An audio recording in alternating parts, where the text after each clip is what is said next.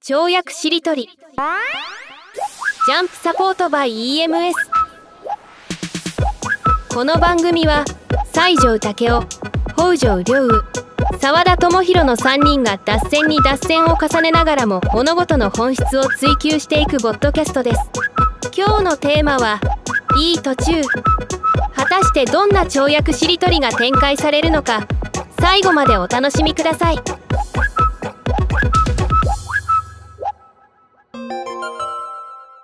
はい。というわけで、えー、跳躍しりとり、今回もよろしくお願いします。実は今ですね、あの、この収録の前に30分ほどですね、あの、西条さん、北条さんと、もう一名ある方と打ち合わせして、あの、普段以上にウォーミングアップができている状態なので、あの、冒頭からアクセル全開でいけるんじゃないかなと思っています。はい。というわけで、えー、コピーライター兼世界ゆるスポーツ協会代表理事の沢田智弘です。よろしくお願いします。身体思想家の北条良雨です。よろしくお願いします。エッセンシャルマネジメントスクールの代表をしてます、西条武雄です。よろしくお願いします。お願いします。なんか今までで一番こう収録前にもいろいろ話した感が あるんですけど、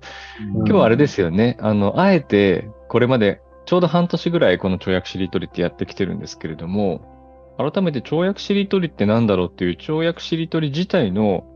本質監視をしようみたいなのが今回になっておりまして、題して、えー春の跳躍しりとり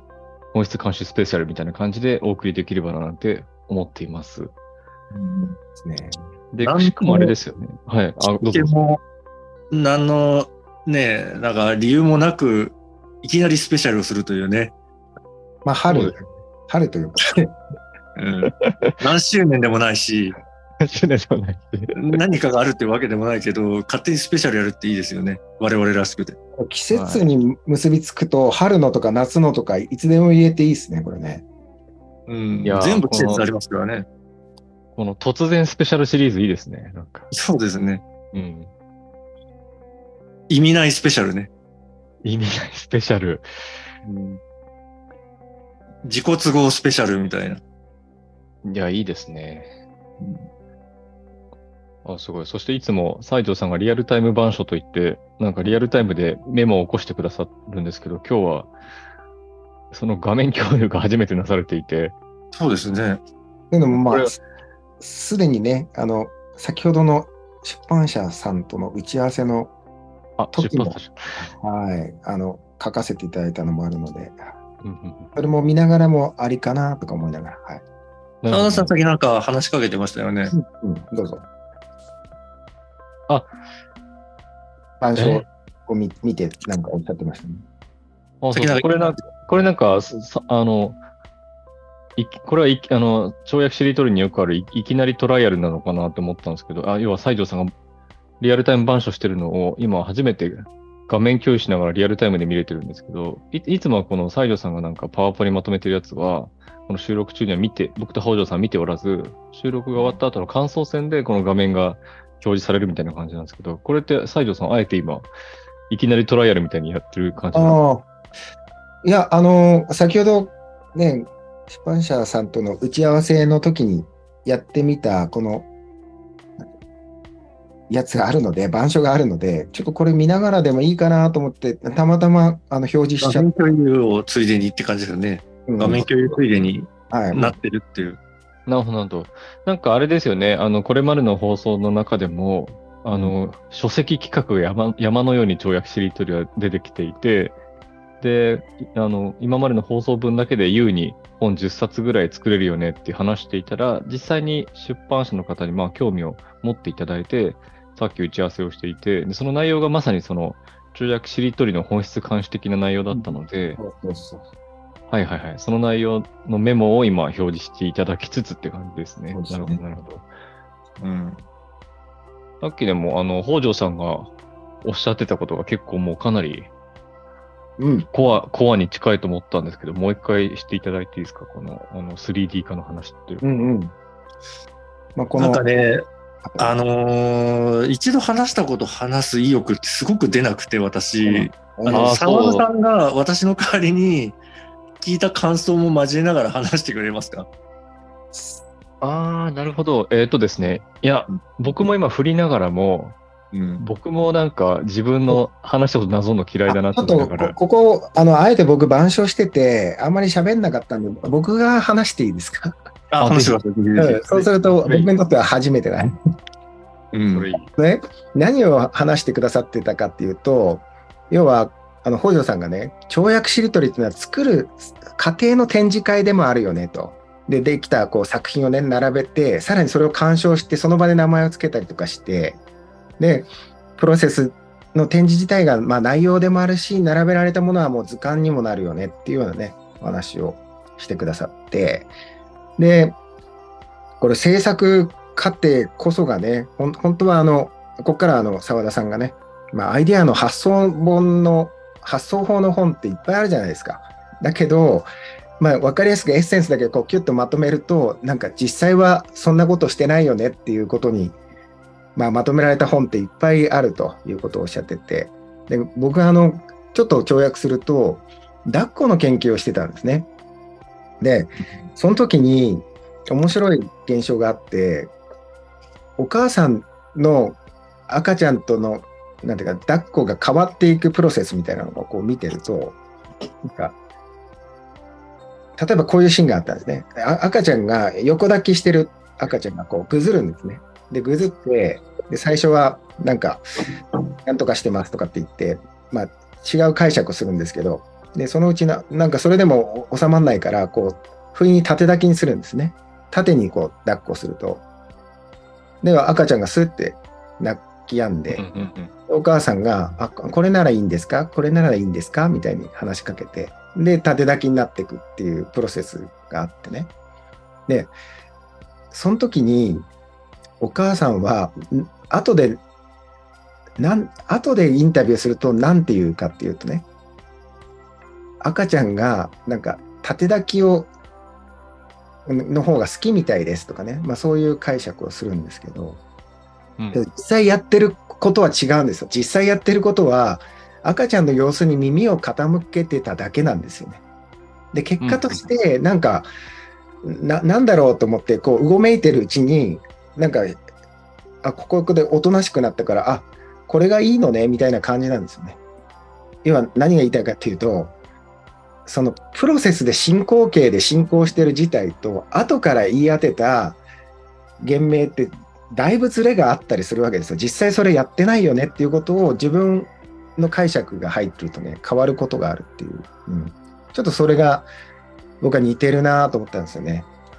うん。この跳躍しりとりの面白いとこは、その発想のプロセスを、まあ最後にね、あの感想戦みたいな形でこう振り返ったりもするんですけど、もう全部公開してるじゃないですか。うん。もううんここのライブですよね。編集してないですもんね。そう。で、この書籍化のね、ポイントは、要はその二重性、要はライブの内容で進んでいくものとその場で生み出されてまた感想戦もやってみたいな。で、そうなった時に、まあさっき僕が言った、まあそういうね、お二人の話を聞いて思ったのが、要は生きた図鑑になるんじゃないか、クリエイティブの図鑑になる。そのライブで進行していくもう本当にあのお母さんと赤ちゃんのやりとりみたいなものがそのままあって、かつね、そこにこれってこういうことですよねって解説だったり、メタ視点、メタ視点からのね、振り返りがあるんで、まあ、これはね、編集者さんも、これは 2D で 3D 化していくことですねとかね、まあ、そんな感じで盛り上がってちょっと新しい今までにない本ができるんじゃないか。まあそんな話だった感じですね。マグロのうん。尾ってもともと捨ててたんですよね。あれって。脂っこいみたいな感じで。うん。後の湯は一番高い美味しいところとされてるみたいな、そういう意味で、自分の裁量で捨てたりすると、結構トロ捨ててる場合があるんですよね。加工するって結構それを含んじゃってて、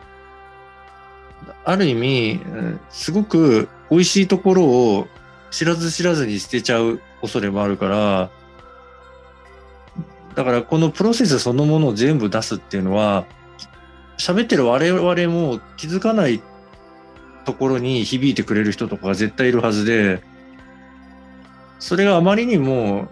無駄が多いなって自分たちで客観的に見てもそう感じたらそれは削った方がいいんだけどもなんかあるぞっていう面白みがあったら加工しないっていう選択肢は結構大事だったりするんですよね。うん。ちょっと今、浮かんだ概念が、加工しない勇気。あと逆から捉えて言えば、その送電ロスみたいなね、言葉ありますけど、加工ロスみたいな、うんうんうん、加工されることによって低下するパワーっていうのがあって、で、だその、跳躍しりとりは、無加工のパワーと、あと自分たちで乾燥性みたいなこともやってるから、加工しない状態と加工した状態みたいなことを同時に、で、その加工していくプロセスを見せてるっていう意味で、結構そのメタ構造もしてるし、一つの形式としても面白いものがあるんじゃないかって思いますね。そうですよね。あの、前半のこのフリートークと最後の感想戦ってコーナーが大きく2つに分かれてますけど、でもそれってコーナーっていうコーナー分けによる、なんか加工してるわけじゃなくて、むしろなんかその全ての素材を活かしきるためにコーナー分けとか構造化をしているから、だからそういう意味ですごく、別に意図してこうなったわけじゃないと思うんですけど、なんかすごくよくできてますよね。だからこの、どこも無駄にしないなんかこのフリートークとところどころなされるなんか概念化と、あるいはこの全体構造みたいなものが、そのまま本にポンってなんか移行されるといいですよね、本当に。うん。うん、そう思いますね。ただ全く同じものの、その区切り方とか、それでの見せ方ですごく分かりやすくなったりしますから、どこを太字にするとか、どこをブロックにするとか、で、どういうラベルをつけるとか、アンラベラーの逆ですけど、そういうのが、それで結構、その、一つのカオスみたいなものを出しながら、だけど、まとまり感みたいなものも見せたりってできるんですよね、本当は。うんうんうん。それが 3D 化のね、うん、うん。それは編集の極意ですよね。うんうん。できると思います。うん。あと、ま、この跳躍しりとりが、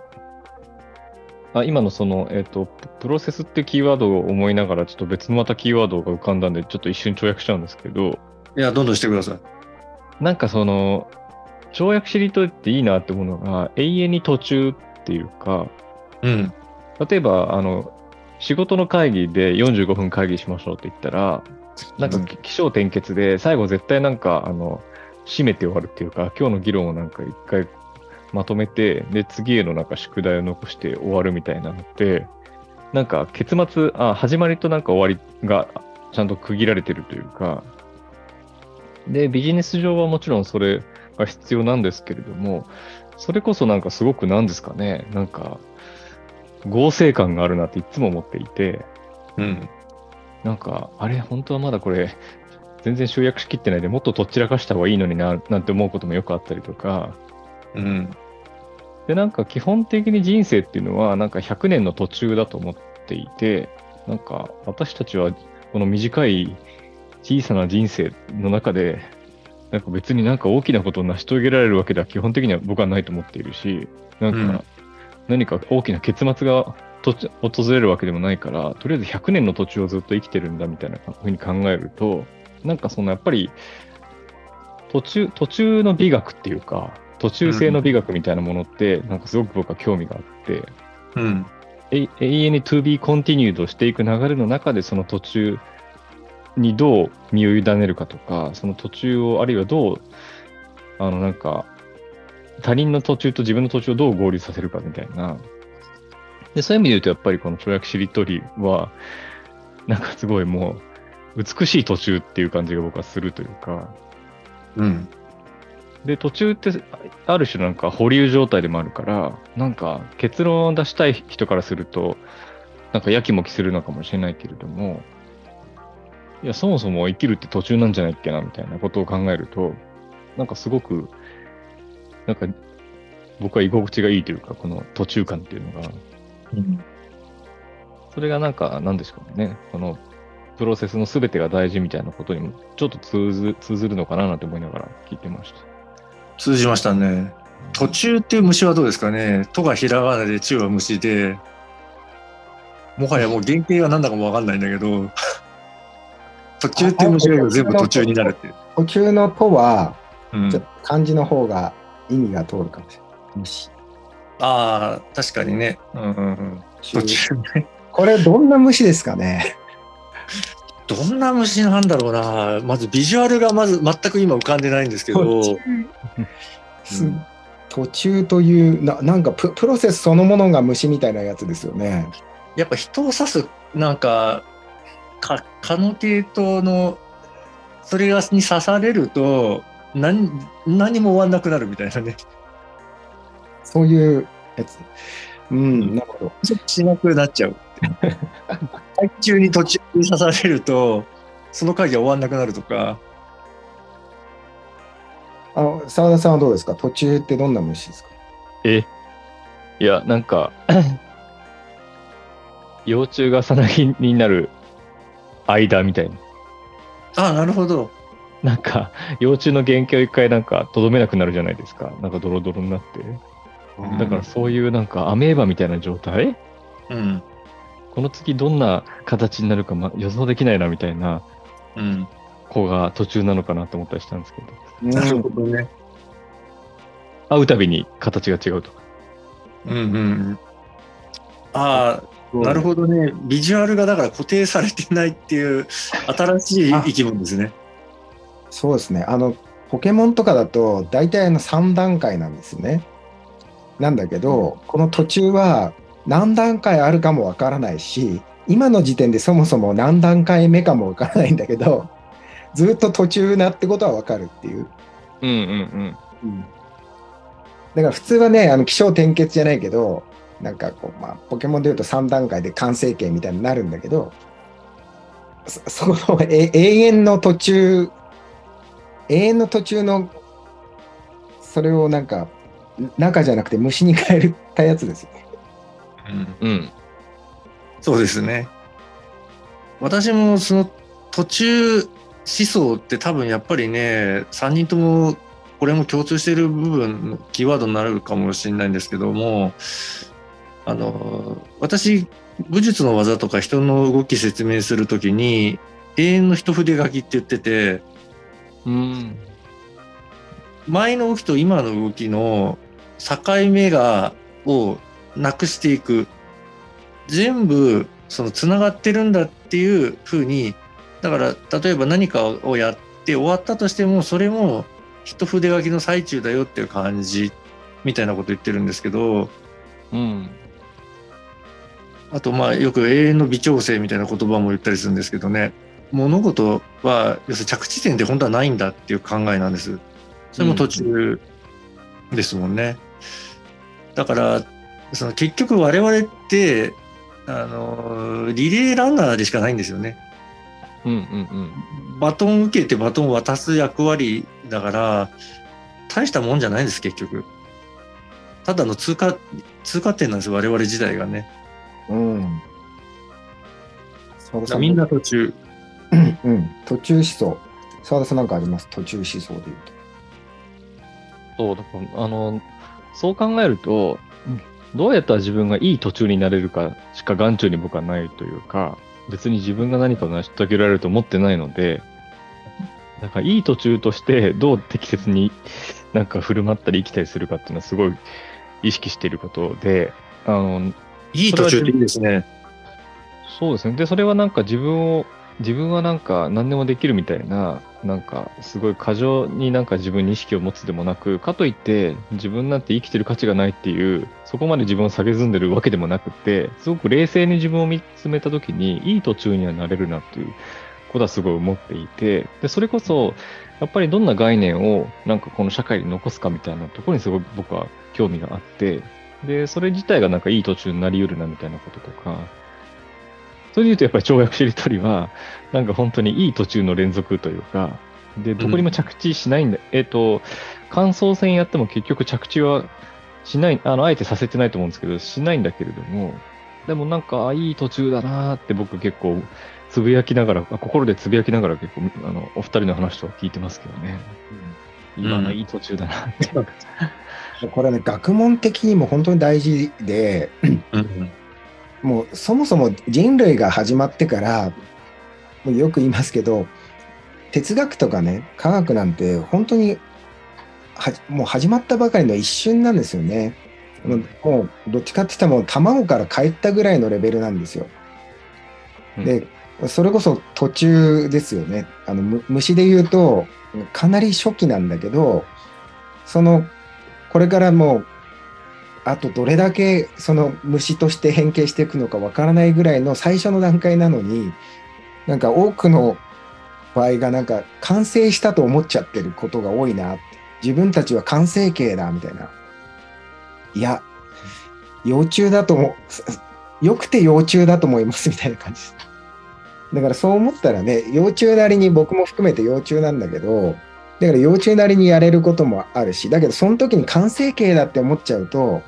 育つものも育たなくなるよねとは思うんですよね。うん。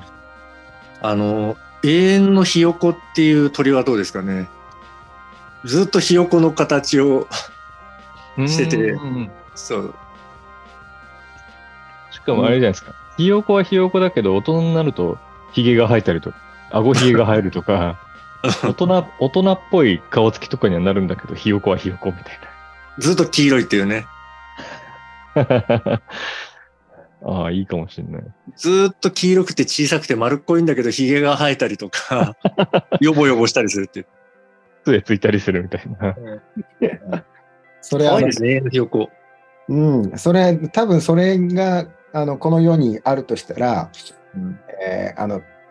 ピチュー、ピカチュウ、ライチュウってそういう感じなんですよ。ずっとそうですよねっぽいんですよ。確かに確かに確かに。あの多少でかくなったりはするんだけど、基本ひよこだよねって感じです。へーけどなぜかね、超強いやつとかに勝ってしまうっていうあの理屈は何かよくわかんないんだけど。うんうんしかも黄色いですもんね、ピカチュウって。そう。やっぱね、ピカチュウってね、あの昨日ね、ちょうどうちの娘が、あうちの妻がね、下の5歳の子がピカチュウ好きなんで、そういう T シャツ買ってあげたんですね。で、可愛い顔がこうプリントされてる。そうすると、なんか娘の顔と胴体にも同じような可愛い顔があって、もうねあ、赤ちゃんをモデルにしてるんですよね。で、あと赤ちゃんとあのひよこ感黄色、うんうんなんかもう人間が本能的に可愛いって思うものの結晶体がねあのピカチュウってよくできてんなっていう。思いますね。だけどそういう永遠のひよこって考えると、なんだろう、いいいですね。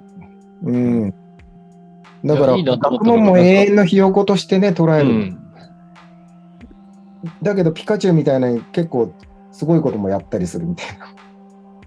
うんうーん。なんかね、ネオテニーっていう言葉があるじゃないですか。なんか、どっちかというと良くない意味で使われるっていうか、なんか、どういう意味なんですこか、ネオテニーって。ネオテニーってなんか、あの、すみません、僕も、たし、多分、多分でしかないけど、なんか、なんか子供っぽさを残したまま大人になるみたいなこと。へー。で、割と日本人なんかは、うん。あの、世界的に見るとネオテニー、ネオテニーだみたいな、要はチャイルディッシュ、子供っぽいみたいな、まあそれは大人が漫画を読みみたいなことも含めっていうか、あるいはなんか、えっ、と、前話題に出てた、効果音とかオオノマトペを多用、日常的に多用するのも、海外の人からすると、すごい子供っぽいみたいな、ちょっとネオテニーだねみたいな。うん。だけど、今の永遠のひよこっていうのはなんか、それ逆転の発想っていうか、うん。そのうまく、ううまくひよこをずっと自分の中に生かし続けることの尊さですよね。なんか、うん。そうすることでなんテニーちゃんっか、ていうひよこがいてね。何ちゃんって言いました？今テニーちゃんです。あ、ネオテニーから来てるってことね。そうです。なるほど。そうそう、だからネオテニーってわすごくわかりやすく言うと、あの、安室奈美恵さんとかそういううーん。顔ですよね。あ、そそうなんですか。なるほあど。なんか目の位置がやっぱりその、なんていうか真ん中の方にあるか、下の方にあると、これ赤ちゃんって大体そうじゃないですか。で、顔が伸びてくると目の位置が相対的に高くなっていって、うん。るんだけど、日本人って割と、そういう、うん、幼い顔のまま大人になっていく人も多いというかね。そういう。ベビー、ベビーフェイス、ベビーフェイスと近いんですか。近いんじゃないですかね。うんうんうんうんうん。だからベビーフェイスならぬベビーマインドというか、うん。うん。なんか前、なんだっけ、西条さんが言ってたのかな、なんか、おお子様の感性から学ぶことが多いみたいな話してた気がするんですけど、うんそれってなんか大人の方とか親の方がなんかすごいベビーマインドをなんか育まれてる状態なのかなと思ったんですけど。宮崎駿さんが、その子供ができると 2, 2回子供に戻れるって言ってたんですよね。まず自分の子供ができた時に一緒に遊んだりして子供に戻って孫ができたらまた戻れるみたいな。うーん。ある意味、そう、リセット掃除にな、自然となってくるっていうところはあるかもしれないですね。確かに。絵本って人生で最大3回読む機会があるっていう話ですよね。じうん。自分が子供の時と親になった時とおじいちゃんおばあちゃんになった時と。ああ、なるほどね。ベビーマインダーっていう、なんか、言葉を作ると、まずその、自分の子供とか孫もベビーマインダーだし、いろんなベビーマインダーが世にはあるかもしれないですね。うんうんうんうんうん良くも悪くも。うん。この途中、まあ、プロセスっていうことだけど、やっぱ時間軸のね、持ち方が、あの、先ほどのね、出版社の方の、出あの編集者の方の出版社って、時間軸をすごく長く持つんですよね。うんうんで、まあ、普通はというか、今、瞬間最大風速でいかに売れるかっていうところをこう追求したりするんだけど、5年、10万部売れるって言った時にも、まあ、5年かかってもいいし、別に10年かかったっていいわけじゃないですか。むしろ10年、一瞬売れたけど、あのその後ずっと売れないっていうのと、ずっと長くこの世にね、影響を与え続けられる。それで普遍性がある大事なことってことでもあるから、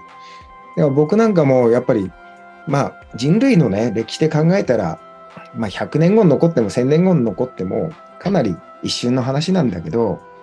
それでもね、思考性としては、そういう長い、長いし、僕らの人生一瞬なんだけど、まあ100年後にね、残るようなものを、まあ残していきたいという思いはありますけどね、それで。まあ、それだけなんていうかな、ある程度のスパン、人々のね、な何か礎になれるものが少しでも残せたらいいなと思うんですけどね。うんうんうん。なんかそれで言うとさっき、あの、事前の打ち合わせでちょっとお話ししたんですけど、僕は跳躍しりとりの一番好きなところは、このなんか、お話しするスタイル自体っていうか、あの、特になんか結論とかを急がず、むしろ求めず、えっと、どんどんなんか雑談しながら、なんか、どんどん話がポンポン変わりながら、前の人の話を受け継ぐこともあれば、全然受け継がないこともあって、だからそういう、えっ、と、なんていうんですかね、なんか、コン、コンパスだけ持ってるというか、なんか、跳躍しりとりするんだっていうコンパスだけ持っていて、別に地図は持ってないで、なんか、海に出てるような僕は感覚になるんですけれども、でもその、合間合間で、なんか新しい言葉とか、不思議なキャラクターっていうのが生まれていって、で、それが一回句読点としての役目を果たして、発散していった話を、あの、仮に、仮に一旦着地させて、仮に一旦収束させるんだけれども、また次の瞬間別の話が展開されて、また大発散してみたいな、この繰り返し、この途中の連続性がすごく僕は心地いいし、で、これは会話でも対話でもディベートでも議論でもない、なんかすごく形容しがたい、なんか、まあそれこそ跳躍しりとりっていう名前の新しいコミュニケーション方法だなって思っていて、これ自体が僕はすごく好きなんですけど、なんか、それに対してなんか思思われることってあったりしますか？この、このスタイル自体というか。今ね、あのー聞いてて思ったのが、私、ちょうどつい数日前まで屋久島にいて、うん。師匠の河野先生と合宿やってきたんですけど、その時初めて、あの、乗り継ぎ、飛行機の乗り継ぎっていうのを体験したんですけど、あれトランジットって言うんでしたっけ？うん。うん。なんか永遠のトランジットっていう言葉が思いついたんですよね。ああ、面白いですね。うん確かに、確かに。ああ、面白いですね。そそれで言うとね、うんこの前、あの、たまたま、昨日かな、一昨日かなんかテレビ見てたら、実際そうやって生きてる人がいたんですよね。でこの方は 20代の頃かな、なんか突然世界に、ね、旅に出ると。で、うん。お父さんお母さんに、じゃあって言って、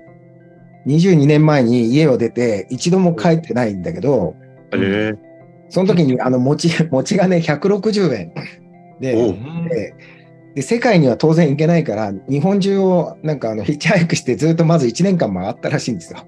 うん。でそれからあのフェリーのチケットとか 知り合った人がくれたりとかして韓国に渡り、で、そうやってどんどんどんどん ずっと 乗り継いでって、で、ネパールに行って、目の前に山があったから、エベレストに登りとか、やって、なんか今ヨーロッパですごいあのマジシャンとして活躍しているっていう。マジシャンになったんだ。そう、それで一度も帰ってない。あもう本当そういう生き方してるんですよ。なるほどね。あーなんかわらしべジャーニーみたいな感じですよね。あ。どんどんどんどん旅の中で、ね、自分の中のものが増殖していくっていうトレードしたり、多分与えたり与えられたりしながら。いや、そうなんですよ。でなんか、すごかったですね。そのまあ、もちろん計画も何もないんだけど、うん。いろんな人にこう支えられる力というか、もうあの、うん信頼できない人はいないって言って、うん。実際そのいろんな、まあ、家族みたいになっちゃったりとか、そこで止めてもらってるうちにみたいな。それをずっとやってって、で、最終的にというか、まあ全然そそれも全部途中なんだけど、なんか、ヨーロッパのなんオーディション番組みたいな、それに、で、そのマジシャンとして出て、なんか、発掘されるみたいな。で、そのうんマジシャンも趣味でただやってたやつを、なんか、ずっと止めてくれる家族に恩返ししたいと思ってちょっと見せたら、いや、それ道端でやったらいいじゃんって言われて、やり始めたらその腕がどんどん上がってって、プロ以上になってしまったみたいな。で、それで多分、へ すい。ごい。すごい人ですよね。それ、なんかグリム童話とかになりそうな話です。うん。うん。なんか、よりかかる、よりかかる力が強いというか、誰かに。うん。誰かとか運命とかに。だから永遠のトランジットであり、うん。うんまさにあの人生は旅び旅だって言うけど、本当にその人それやってんだよね。例えじゃないっていうね。例えじゃないうんうんうんうんだから、あのーなんだろううん。なそっかそっかそっかそっか頼れる人って結構天下取れちゃうんですよね。ああ。あなんか、突き抜けたり貫いたりする人が、あのー一番上に立つみたいなイメージって結構あると思うんですけど、あの、例えば、結局天下取った家康って、一番自分バリバリ系じゃない人だし、三国志で主役のね、演技で主役になってる劉備も、もう才能とか能力で言ったら曹操がもう圧倒的だけど、やっぱりバンバン周りに頼って、ちょっと情けないぐらいで支えてあげようって思われるリーダーだったりするんですよね。ー。うーん。で、周り見てても、うん、なんだろうな武術家ってすごく癖が強い集団だから、うん。実はある程度あっても、その、あんまり人が集まってこないっていう人って結構いて、で私の二人の師匠の中島先生って、あのー技がバリバリ突き抜けてできるタイプではないんですよね。うん。で、結構、その、特に、まあ、以前なんかは参加者さんとかに技を止められながら、うーん、これは、みたいな、とか、そういう場面がね、あったりとか、だけど、あの、私の周り一番人集まってるの中島先生で、うん。で、まあ、例えば武術の職業としても、その、ただの戦闘能力とかいう意味ではもっと実力がある人より、一番成功してるとも言えるんですよね。うん。なんか、隙がね、だからどっか親しみがあって、それでいろんなその、ね、癖のある人からも頼られたりししたりとか、だから結局、最後に、その、さっきの三国志でも、結局誰もね、統一は中国統一できてなかったけども、結局統一しちゃったのが芝中達っていう、ね、そうそうと部下で言うことよく聞いてた人だったりとかね、なんかすごくその鋭敏な才能がギラギラ輝いて人を引っ張るタイプって最後の最後まで意外とリーダーで入れなくて最終的に一番その トップオブトップになる人って結構そういうなんだろう どっか足りなかったりとか人にだから頼り上手とかそういう人がなったりするかもしれないですね。うん。なんか、ビジネス上でもなんかリーダーのあり方ってやっぱりどんどん変わってきていて、それこそなんか多分2000年代ぐらいまではギリギリやっぱりカリスマ性のあるリーダーがなんか全てをとりあえず決めて、で、それを実現するために部下たちがいるみたいな構造で、割となんかそういうリーダーが人気があったんですけれども、最近、僕の、特に僕の周りだと、なんか、始めと終わりだけ作るリーダーみたいな人が結構人が集まってるなっていう印象があって、うんで始めっていうのはなんかこのビジネスは、じゃあこういうコンセプトをもとにやっていくみたいな。で、終わりっていうのはビジョンで、最終的にはこういう風景とかを、光景とかを実現するんだみたいな。で、それが極めて魅力的魅力的なスタートラインとゴール地点だけ定めるみたいな。だけどそのリーダー自身も、それこそ、その途中はよくわかんな、わかってないというか、もうあ、あとは力貸してくださいみたいな時に、なんかその魅力的なスタートラインとゴール地点と、あとはなんか丸投げみたいなものも合わさって、結構人がわーっと寄っていくというか、うん。ちょっと今思いついたこと言っていいですか？はい、どうぞ。あの、さっきの旅しながらの人とか、今、沢田さんが言ったリーダーみたいなものを、概念化した神様を思いついたんですけど、そのうん。魅力菩薩ってどうですかね？はあ、あ魅力、そう、魅力ならぬ魅力菩薩。そう。なるほど。魅力菩薩型の旅人とかリーダーとか。うん、うん、うん、うん、うん、僕もあのふんばろう東日本の時とかも割とそういうところがあったんで僕があのこの時にそれ人から言われてなんていうかなそれこそ実践してる最中というよりもちょっと時間が経ってから言われて気がついてあそうなんだと思って名前を付けたのはサポーテッドリーダーシップっていう言葉だったんですよ。うん。ああ、いいことです。なるほど。ね、サーバントリーダーシップじゃなくて、サーバントってこう、自分がね、サーバントする方なんだけど、やっぱサポーテッドされる力っていうかね、リーダーシップっていうのも、まあ、まあ、至らないところがありすぎるから、なんか、あこの人のやろうとしてることすごい素晴らしいけど、このままだとうまくいかないんじゃないかって。で、穴がこう見えるから、こうみんなそこを塞ぎたくなるというか、塞いでくれるというか、うん、うん、うん。結構あの、北条さんもね、あの、僕に対して、そういうところもあると思うんですね。こここもうちょっとこうしないと、ちょっとうまくいかないんじゃないかみたいな気がつくポイントがあるから、こう、ほっとけないというか、わかんないですけど。うん、ありますね。うん。だから魅力菩薩ですよね、西条さんも。あまあ、うん、言い方を変えればそうなんですけど、やっぱ結構血管が、いいことはしようとするし、まあいいところも自分でもあるとは思うんだけど、血管もなんか巨大な穴もある。まあ、その二重性っていうんですか。